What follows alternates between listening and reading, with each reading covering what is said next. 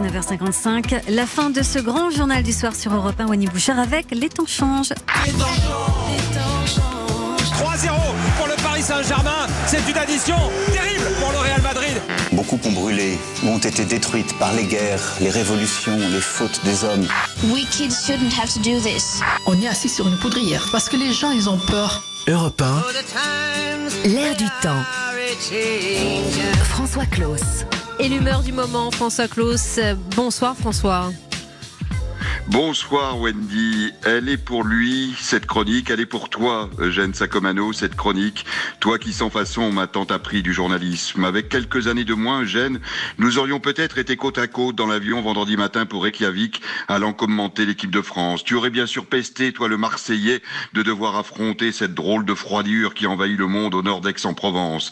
Mais à la faute sur Griezmann, tu aurais été le premier debout en tribune de presse et au pénalty de Giroud, tu aurais retrouvé ton regard instantanément et sa pétillance. Et même après le match, devant une assiette de poisson fumé et un verre d'aquavite, tu aurais, avec cette curiosité de journaliste toujours chevillé au corps, su apprécier avec gourmandise ces étranges coutumes venues d'ailleurs. Oui, elle est à toi, Eugène, cette chronique, toi le journaliste qui offrit à notre radio un scoop mondial lorsque le 5 septembre 1972, derrière le grillage de l'aéroport de Fürstenfeldbruck, suivant ton instinct et tes infos, tu seras le seul à décrire le massacre des athlètes par un commando de terroristes palestiniens quand tes confrères de la planète entière planquaient en vain autour de l'autre aéroport de Munich.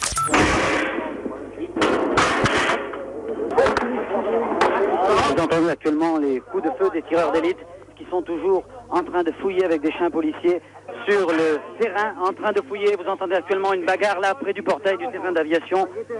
Des voitures de police entrent et sortent.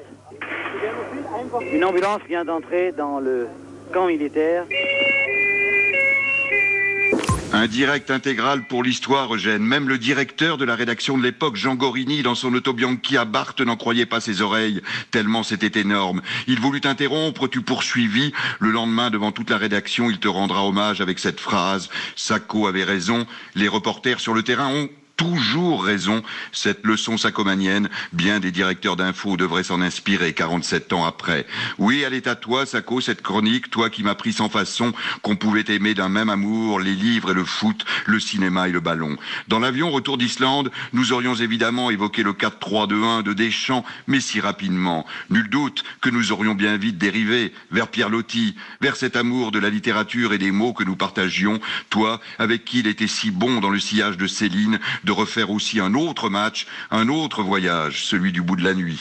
Je suis un grand lecteur de Céline, j'ai toujours lu Céline, je connais tous les livres de Céline, donc dans ma tête j'ai le mécanisme du vocabulaire célinien.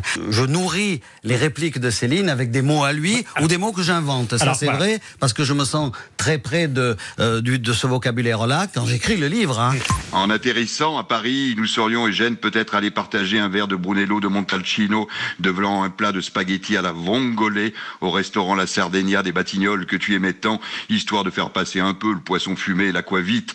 Oui, elle est à toi, Eugène, cette chronique, toi qui sans façon m'as pris à faire du journalisme un art de vivre, à faire de sa vie une épopée, que ce soit aux côtés de Claude François dans sa Chevrolet mauve, quand tu fus son impresario marseillais, ou aux côtés de Philippe Séguin dans sa deux chevaux grise de stagiaire, quand tu fus son ami dans les ruelles de Malmousque. Oui, elle est à toi, Sacco, cette chronique, toi qui avais tant de talent quand il fallait nous aider à grimper sur le toit du monde. But But de Zidane But de Zidane Oh Oh Zizou Zizou, qu'est-ce que tu nous fais là Qu'est-ce que tu nous fais là Pierre Ménès, Gilles Verdès, Pascal Pro ont tous débuté dans l'audiovisuel à tes côtés, toi qui inventa au début des années 90 sur Europe 1 le match du lundi, le premier talk show de foot de l'histoire.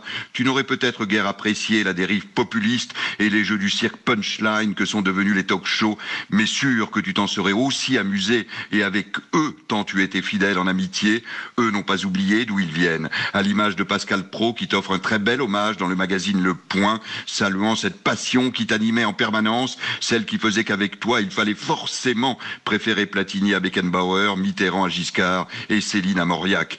Comme Eugène, je n'ai qu'un mot. Merci et les Francislandes n'auront plus jamais le même goût. Mon cher François, dont on sent l'émotion et les accents de Brassens, merci pour ce magnifique hommage à votre ami Sacco. Merci François.